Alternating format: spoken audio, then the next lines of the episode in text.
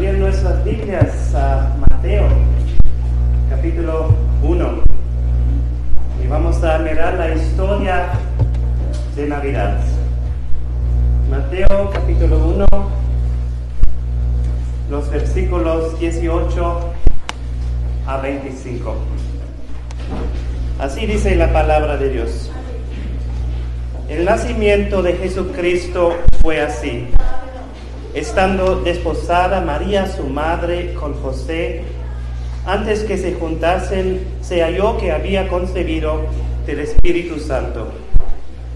José, su marido, como era justo y no quería infamarla, quiso dejarla secretamente. Y pensando él en esto, he aquí un ángel del Señor le apareció en sueños y le dijo, José, hijo de David, no temas recibir a María tu mujer, porque lo que en ella es engendrado del Espíritu Santo es. Y dará a luz un hijo y llamará su nombre Jesús, porque él salvará a su pueblo de sus pecados. Todo esto aconteció para que se cumpliese todo lo dicho por el Señor por medio del profeta, cuando dijo, He aquí, una virgen concebirá y dará a luz un hijo, y llamarás su nombre Emmanuel, que traducido es Dios con nosotros. Y despertando José del sueño, hizo como el ángel del Señor le había mandado, y recibió a su mujer. Pero no la conoció hasta que dio a luz a su hijo primogénito y le puso por nombre Jesús. Vamos a orar. Nuestro Dios, te damos gracias por estos días especiales donde celebramos la Navidad.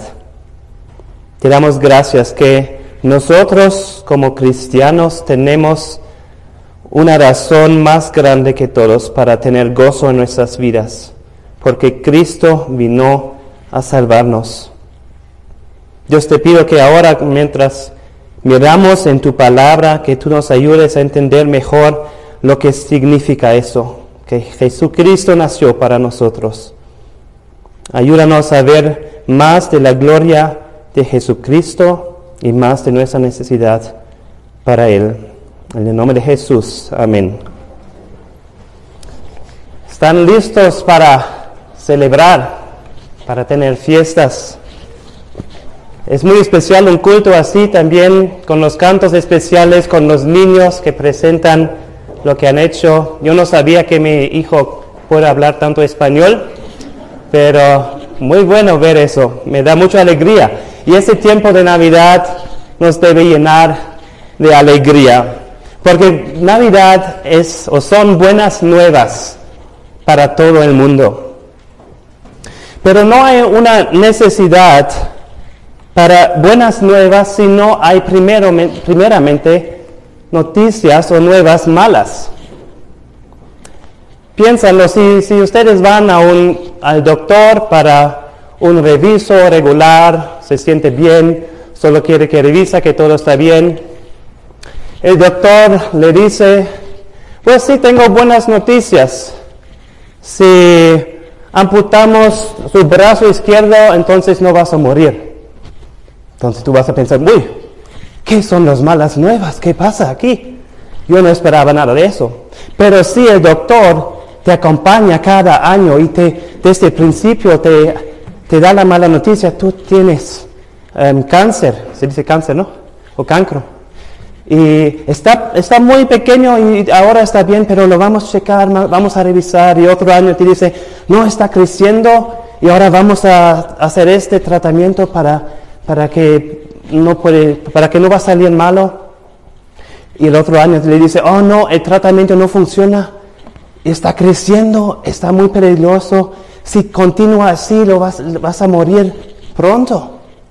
Pero entonces el, el doctor te dice, si amputamos tu brazo izquierdo, no vas a morir, vas a quedar con tu vida. Entonces eso es buenas nuevas, si ya sabes las malas nuevas que hay en tu vida. Así también las buenas nuevas de Navidad son para aquellos que son conscientes de las malas nuevas en su vida y su necesidad para buenas nuevas. Por ejemplo, si vamos al centro y hablamos a la gente allí y les decimos, tengo buenas nuevas, Jesús, Jesucristo es tu Salvador. Ellos te van a preguntar, pues, yo no necesito Salvador, yo estoy bien, ¿para qué necesito eso? Porque a nadie le gusta escuchar malas nuevas, malas noticias de problemas, de enfermedad, de muerto de, de alguien. Pero noticias malas son parte de la vida. Y como vamos a ver, y quizás ya hemos visto en el texto de Mateo, noticias malas también eran parte de la primera Navidad. Así que antes que consideramos las buenas nuevas de Navidad, debemos entender primeramente lo que son las malas nuevas. Y lo vemos también aquí en la vida de José y María. Miren otra vez eh, Mateo 1, 18 y 19. El nacimiento de Jesucristo fue así. Estando desposada María, su madre, con José antes que se juntasen, sea yo que había concebido del Espíritu Santo. José, su marido, como era justo y no quería enfermarla, quiso dejarla secretamente. Ahora tenemos que explicar cómo era la situación entre José y María. Dice aquí que estando desposada María, su madre, con José. Esta palabra no quiere decir que eran casados ya, que estaban viviendo juntos como una pareja. Esa palabra significa más, es más parecido a un compromiso, pero es mucho más fuerte. En este tiempo un compromiso era arreglado con testigos, era una, un hecho legal. generalmente las mujeres eran muy jóvenes, a partir de 12 años. Se estaban comprometidos de esa manera. Y después de eso, del compromiso, ellos no vivían juntos, no estaban, pues estaban casados delante de la ley, pero no viviendo juntos. Y estaban preparándose para la boda, para la ceremonia de matrimonio especial. Estaba un tiempo de preparación, quizás un año, quizás más o menos de eso. Entonces María y José son casados delante de la ley, pero no viviendo juntos, y para separarse, la esposa o, María no ha podido sacar su anillo y decir, no, yo no quiero ser más tu esposa. Eso ha necesitado un divorcio legal con dos testigos. entonces no estaban juntos, pero sí estaban anhelando ese día de cuando se van a unir en matrimonio oficial. Y ahora José descubre que María está embarazada. Me pregunto cuánto, cuándo era eso. ¿Cuándo eh, le dio cuenta a José eso? Miramos en Lucas 1, porque el ángel creo que no vino primeramente a José para anunciar el embarazo de María, sino primeramente vino a María misma. El ángel Gabriel, y yo no voy a leer todo esto, pero encontramos en Lucas 1, 26 a 38, el encuentro con María y con el ángel, donde, donde el ángel Gabriel le dice que ella va a dar luz a un hijo que viene de Dios. ¿Y qué hace María después de este encuentro con el ángel? Miramos en el versículo 38, ahí dice al final, y el ángel se fue de su presencia. Y la próxima cosa que nos dice en 39 es, en aquellos días levantándose María fue deprisa a la montaña, a una ciudad de Judá, y entró en casa de Zacarías y saludó a Elizabeth, que era su prima. No nos dice la Biblia que María anunció a José que ella era embarazada en este momento.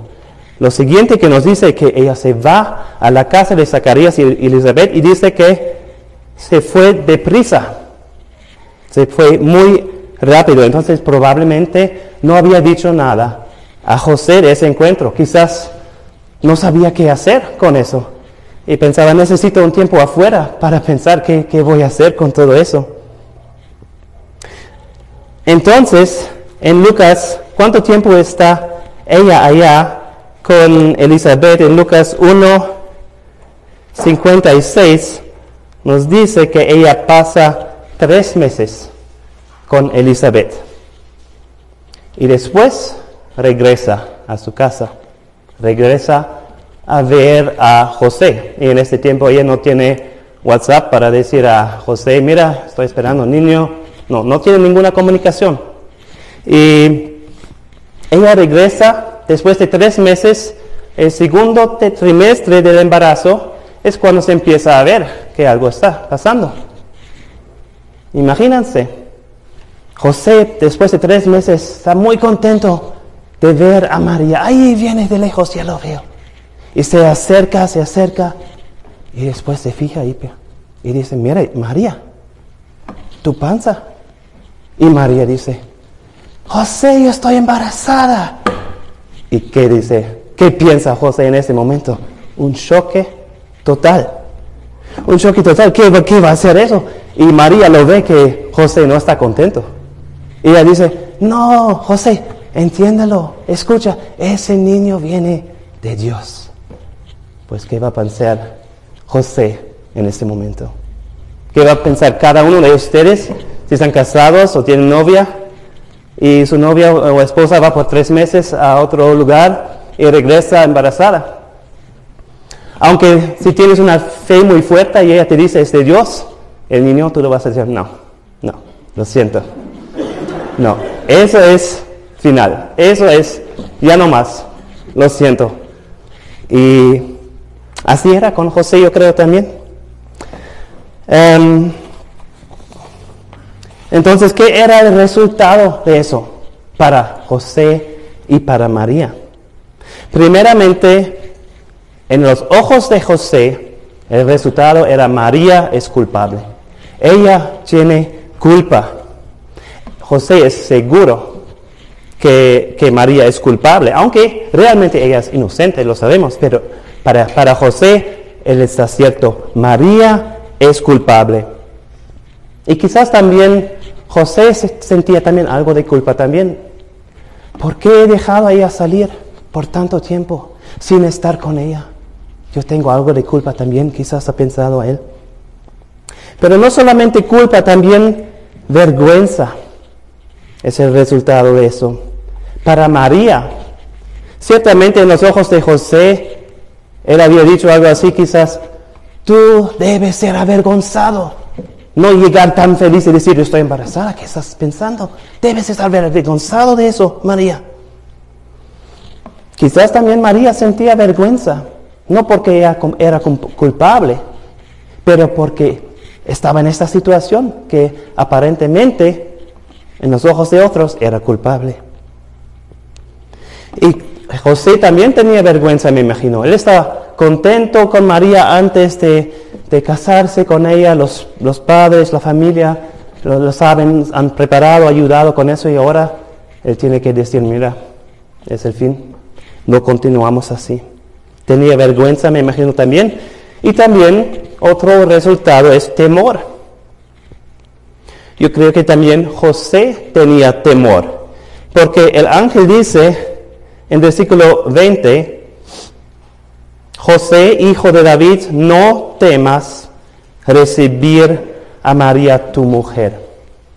Y cuando un ángel en la Biblia viene a alguien y muchas veces dicen, no temas, es porque las personas sí tienen temor.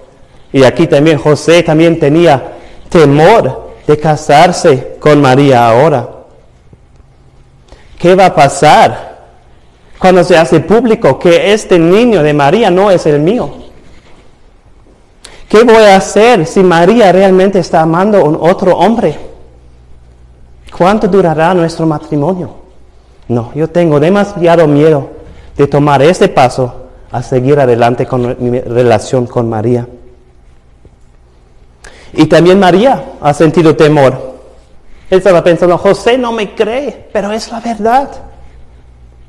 ¿Qué va a hacer él conmigo ahora? Y José tenía dos opciones. Uno, en el versículo 19, que no hizo era, dice, y no quería infamarla. Infamarla públicamente como adúltera, diciendo a todo el pueblo, mira, ella ha pecado. Y en el Antiguo Testamento um, la pena era la pena de muerte para los adúlteros. Por, en Deuteronomio 22 dice que, que han tenido que ser lapidados con piedras y morir así. Ahora, en este tiempo del, Nuevo Testamento, no han practicado tanto la lapidación en esos casos, también por causa de los romanos que tenían mucho que, decir en cuanto a, la pena de muerte. Pero lo que han practicado, practicado en el Nuevo Testamento era también um, desgracia, um, y, y también hasta el punto que quizás ella piensa es mejor morir que vivir en ese caso. Piensan en, en el Nuevo Testamento, en, Juan 4, la mujer que tenía, creo que cinco hombres y estaba viviendo con otro, ella salió a mediodía porque no quería estar con nosotros, porque eh, cuando, los otros hablaban malo de e, ella. Pues la otra opción, eh, una opción era infamarla, la otra opción era divorciarla. Eh, aquí secretamente. Eso es lo que José quiere decir, quiere hacer. Y para eso necesitaba dos testigos y se hicieron una acta de divorcio y con ese papel María pudo salir y casarse con otro hombre. ¿Pero con quién? José pensaba, pues ella tiene un, seguramente ella puede casarse con esta persona, ella está bien. Pero María sabe, yo no tengo ningún otro hombre que José. Entonces son malas noticias para los dos, para María y para José. Y vemos que es una situación donde hay culpa, vergüenza y temor. Esos tres aspectos son tres tipos de malas noticias que dominan el mundo de hoy y las diferentes culturas del mundo. Yo vengo de una cultura de culpa. Los países del oeste son culturas de culpa, donde mm, uno la, situación es muy individualista. La persona individual es importante, sus decisiones y las leyes son importantes, la justicia se tomen muy en serio. tanto en serio que esta pasada semana yo he visto un video donde en Alemania la policía había detenido a Papá Noel porque no había puesto su cobreboca. Y habían cinco o seis policías con fuerza agarrándole. Él dice, no, yo soy Papá Noel. No importa nada, no. Justicia, eso es la ley. Tú tienes que llevar cobreboca. Así es la cultura de culpa. También hay culturas de vergüenza. Esos son más en, en Asia. Y allí no es tan importante el individual, sino la familia es importante. Y el honor de, la, honor de la familia es importante. Es mejor hacer algo malo para guardar el honor de la familia. Tú no quieres ser una vergüenza para tu familia. Y también hay culturas de temor. Y esos dominan en, en África mucho.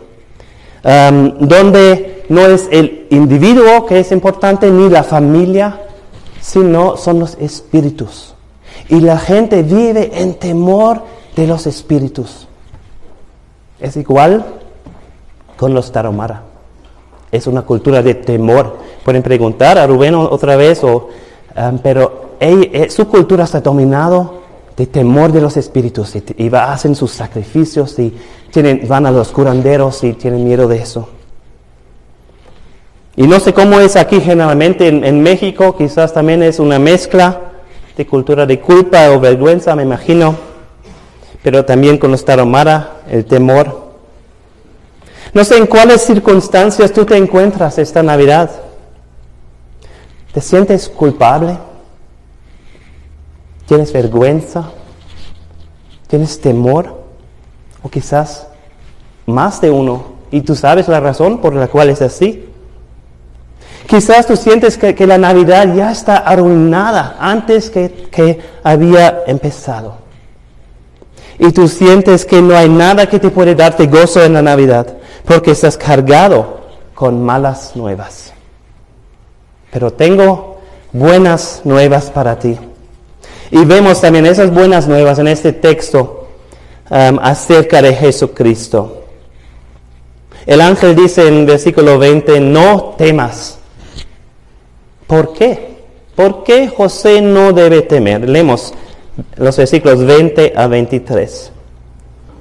Y pensando él en esto, he aquí un ángel del Señor le apareció en sueños y le dijo, José, hijo de David, no temas recibir a María tu mujer, porque lo que en ella es engendrado del Espíritu Santo es. Y dará a luz un hijo y llamarás a su nombre Jesús, porque él salvará a su pueblo de sus pecados. Todo esto aconteció para que se cumpliese lo dicho por el Señor por medio del profeta cuando dijo, He aquí, una virgen concebirá y dará a luz un hijo, y llamará su nombre Emmanuel, que traducido es Dios con nosotros. La razón por la cual no debemos temer es que este niño de Navidad es un niño muy especial. Este niño es de Dios. Y miramos una, em, cosa que vamos a miramos aquí es que Jesucristo nació de una virgen para cumplir la promesa de Dios. Dice 22 que todo eso aconteció para que se cumpliese lo dicho por el Señor por medio del profeta cuando dijo. Y ahora Mateo está citando al profeta Isaías, que hace cientos de años antes, en Isaías 7:14, ha dicho, por tanto el Señor mismo os dará señal, he aquí que una virgen concebirá y dará a luz un hijo y llamará su nombre Emmanuel. Eso es, si hablamos de Jesucristo, eso es la doctrina de em, que Él fue nacido de una virgen. Y en la historia del cristianismo esa doctrina ha sido atacado fuerte y muchas veces. Es una doctrina fundamental para el cristianismo. Y por eso mucha gente que no creen han atacado eso. Y las personas que atacan esta doctrina de la Biblia ponen eh, atención a lo siguiente, que en Isaías, en este versículo, una virgen concebirá. La palabra virgen es una palabra que se usa para una mujer joven. Y hay otra palabra que significa virgen. Y dicen, pues no, no era virgen, es una mujer joven y, hace eso, no hay nada de, milagro. Pero cuando, antes de los días de Jesús, los judíos han, traducido el Antiguo Testamento en griego. Esa traducción se llama la Septuaginta. Esa era la Biblia que usaban en este tiempo de Jesús. Los traductores allí han traducido esa palabra también como virgen. Y eso es entonces lo que Mateo está usando de esa traducción donde dice virgen. Pues la traducción, la Septuaginta en griego del Antiguo Testamento no es inspirada por Dios, es una traducción. Pero el Nuevo Testamento aquí, lo que Mateo está escribiendo aquí también es de toda la palabra de Dios y es inspirado. Es Dios que ha guiado a Mateo a poner esa palabra virgen, dirigiéndose a Jesucristo. Pero entonces, ¿por qué es así que Dios no puso la palabra virgen, betula en hebreo, en Isaías también, para hacerlo muy claro, sin dudas?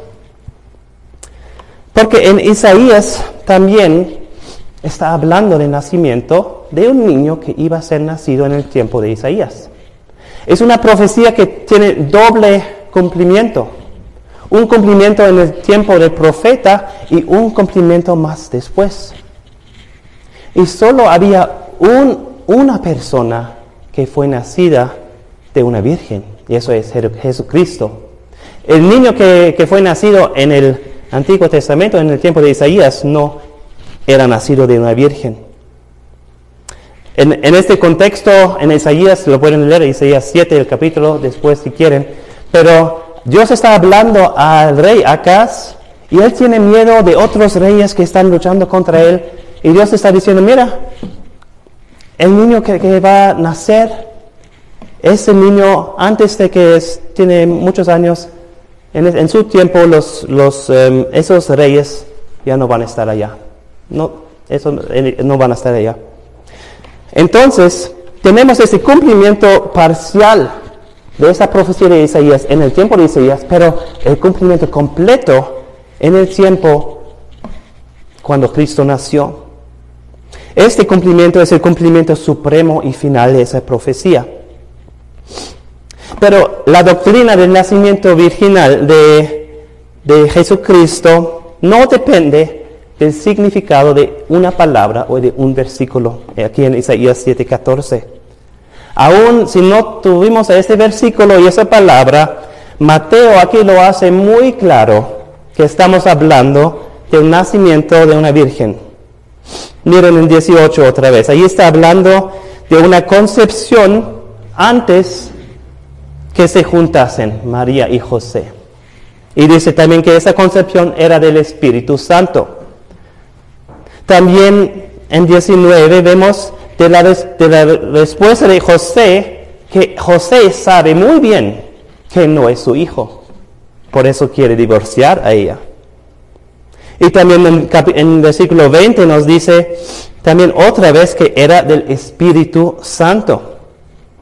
En versículo 22 vemos que ese nacimiento era la obra de Dios, que Dios lo ha hecho así para cumplir su palabra. Y en el versículo 23, otra vez que, una virgen concebirá. Y en el versículo 25 nos dice también que José no conoció a María hasta el nacimiento de Jesús.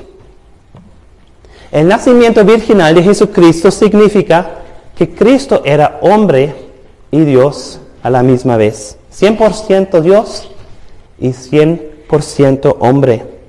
Él nació de una mujer y en, Mateo 1 vemos la genealogía del versículo 1 a 17, que un hombre, otro hombre engendró a otro. Todos esos hombres nacieron de una mujer, igual también Jesús, como todos esos hombres, era hombre, nació de una mujer. Pero aquí en el texto de, a partir de 18 vemos que aunque Jesús nació de una mujer, Él fue concebido por el Espíritu Santo. Es un un hombre que viene de Dios, es Dios hombre. Dios hecho carne, Dios hecho hombre. Eso es el milagro de la Navidad que celebramos. ¿Qué tan importante es esa doctrina para cristianos, para nosotros? Una persona ha puesto una pregunta y ha preguntado, ¿es, ¿puede un verdadero cristiano negar al nacimiento virginal? Y un, un teólogo, Al Mohler, ha dicho, esto en respuesta a eso. La respuesta a esta pregunta debe ser un no decisivo. Cristianos deben enfrentar el hecho de que negar al nacimiento virginal es negar a Jesús como el Cristo. El Salvador que murió por nuestros pecados era precisamente el bebé que fue concebido del Espíritu Santo y nacido de una virgen. El nacimiento virginal no es una doctrina independiente de la Biblia, es una parte irreducible de la revelación bíblica acerca de la persona y la obra de Jesucristo. Con esta doctrina, el Evangelio se sostiene o cae.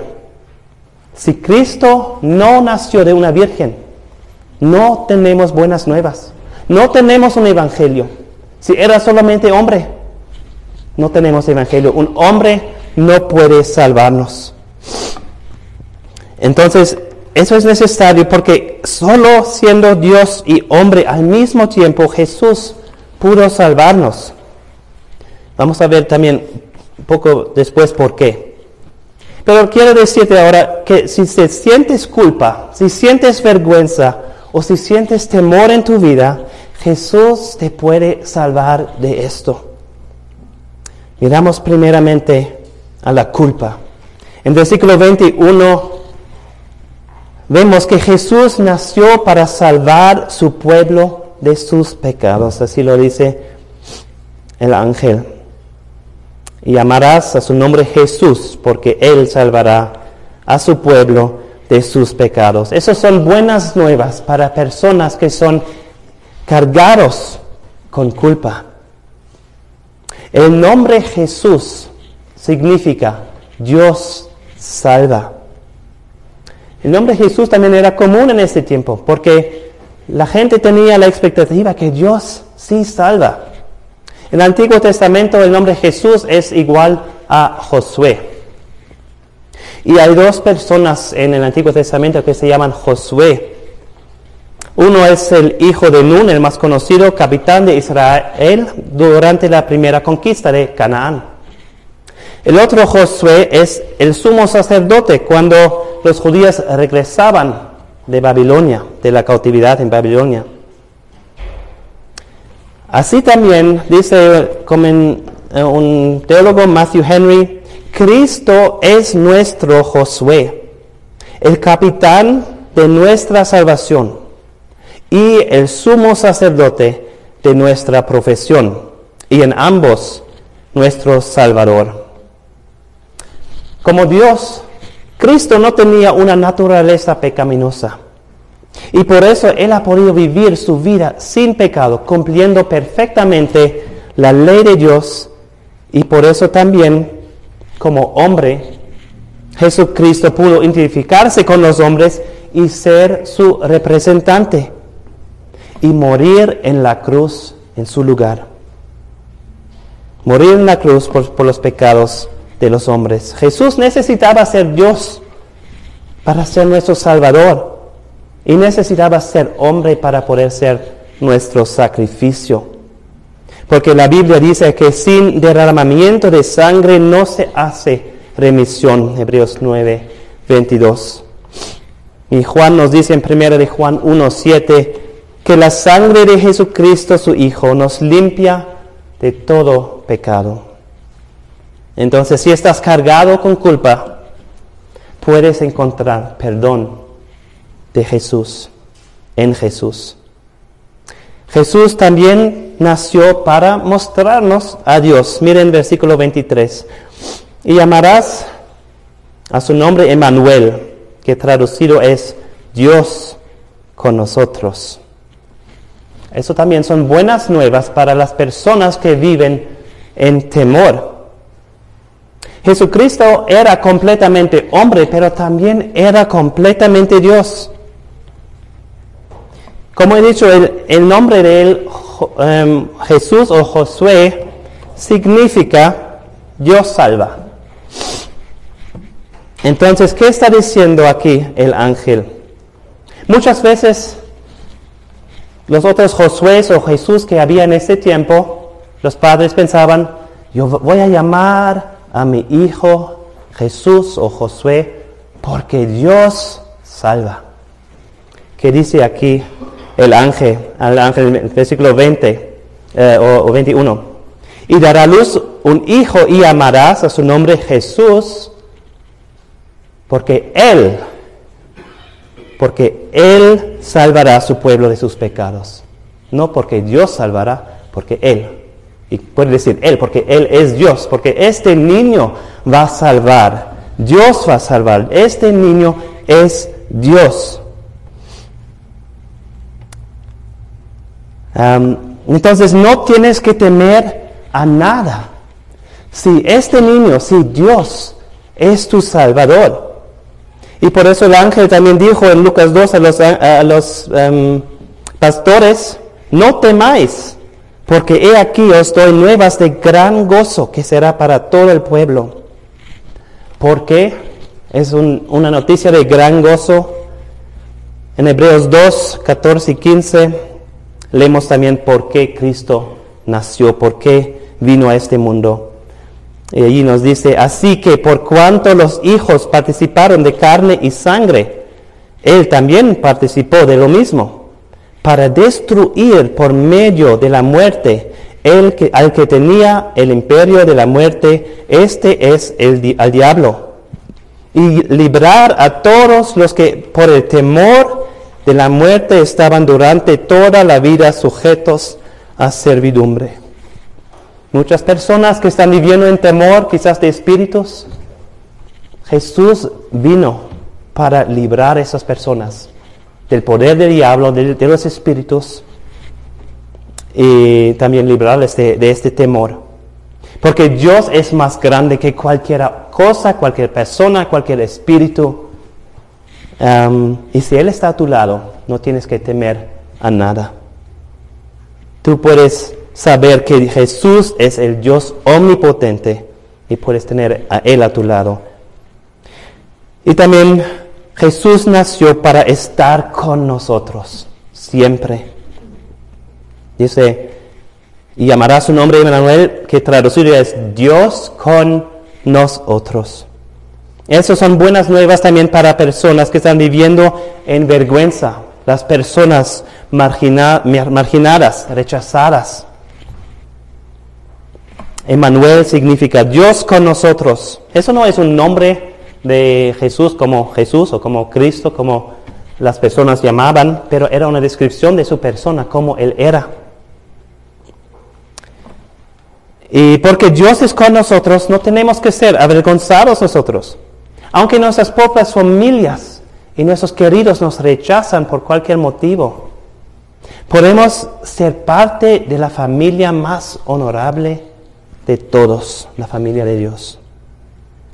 Romanos 10, 11 nos dice que todo aquel que en Él creere no será avergonzado.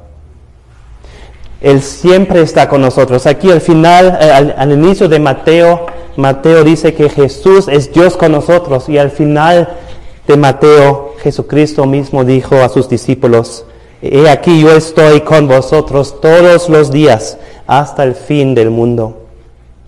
Si sientes vergüenza, puedes saber que Jesús es el amigo de los marginados.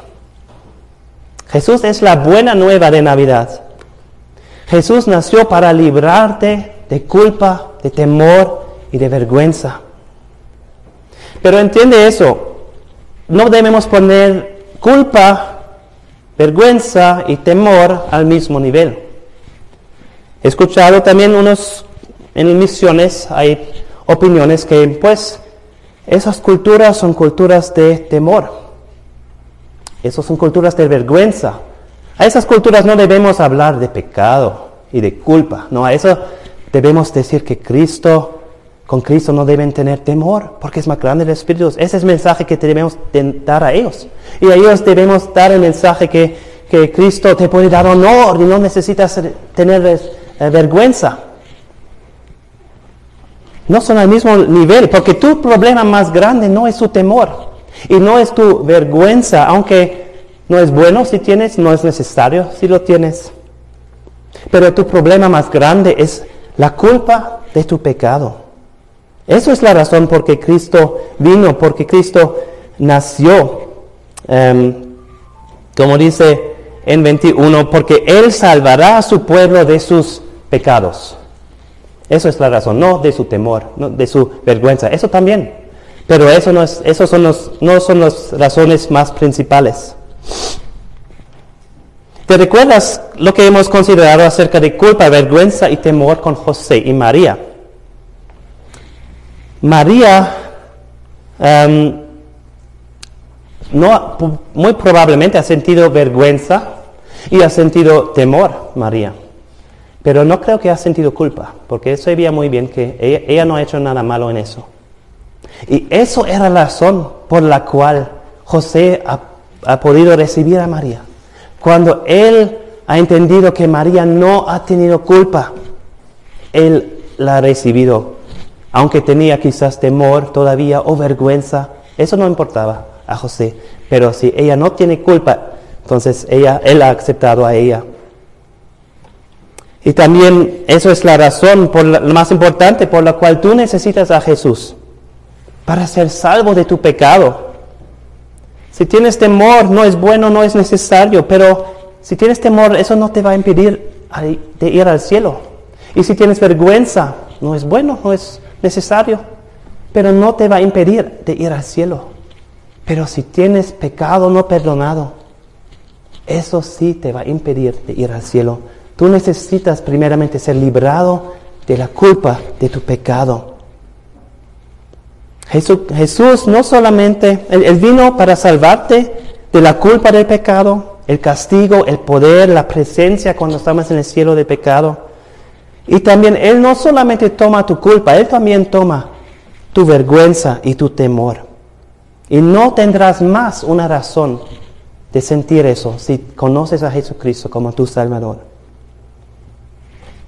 Eso es lo que Jesucristo vino a hacer, dice aquí en 21, Él salvará a su pueblo de sus pecados. Eso no está hablando solamente de los judíos. Su pueblo son todas las personas que creen en Jesucristo, que tienen fe en Jesucristo.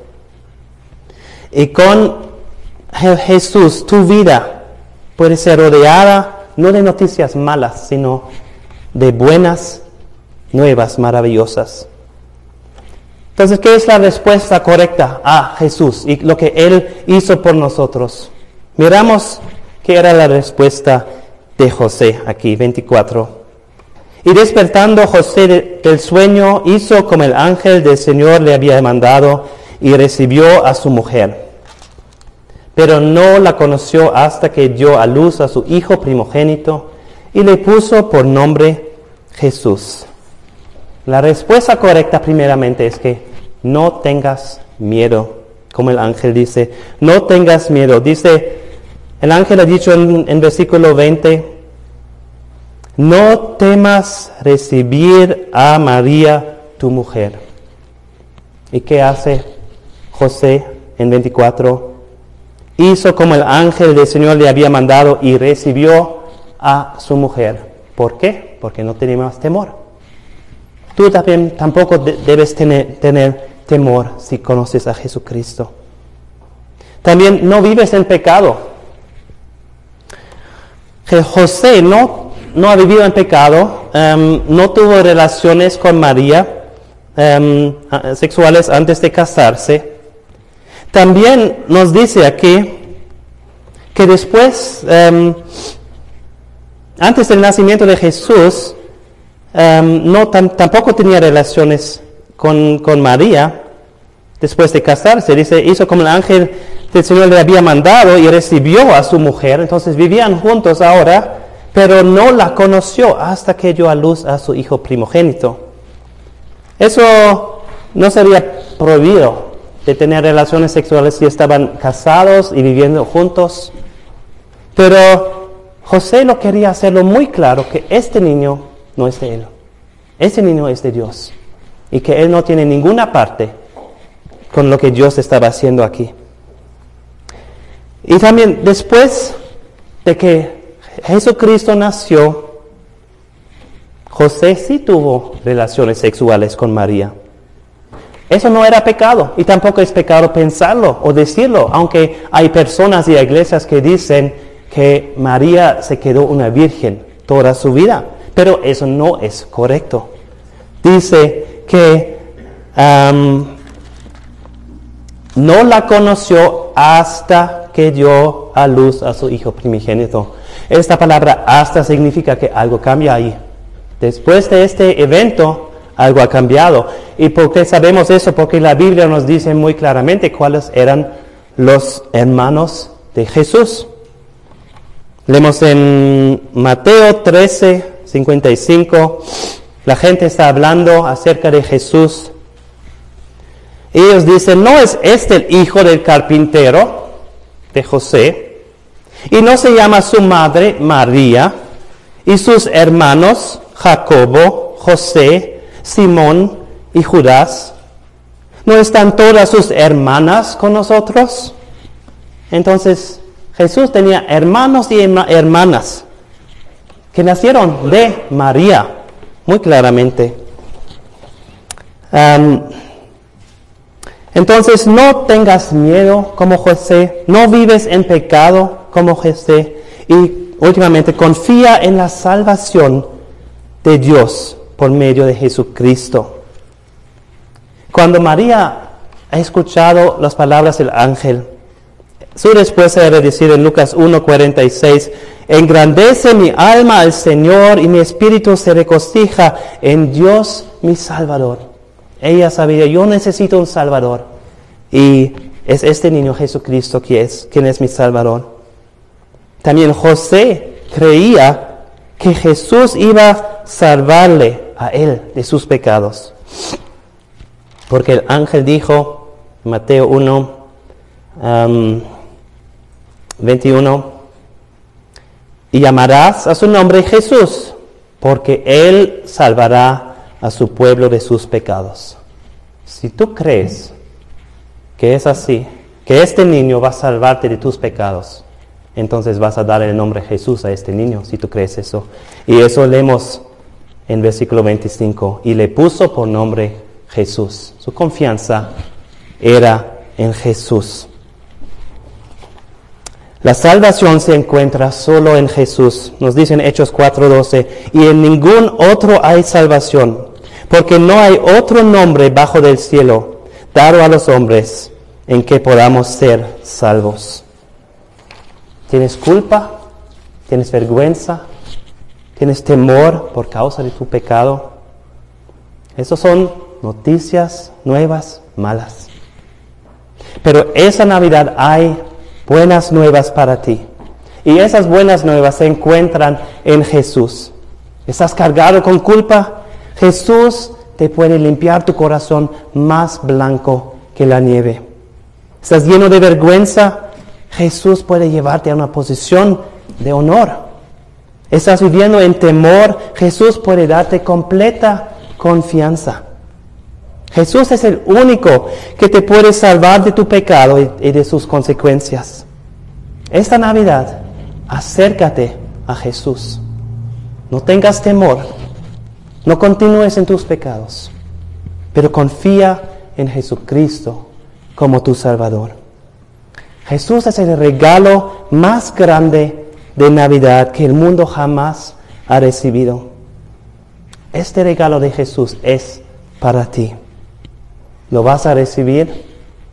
Y si lo recibes, entonces vas a tener una Navidad, y no solamente una Navidad, sino una eternidad, lleno de gozo y bendición. Feliz Navidad a todos. Vamos a orar.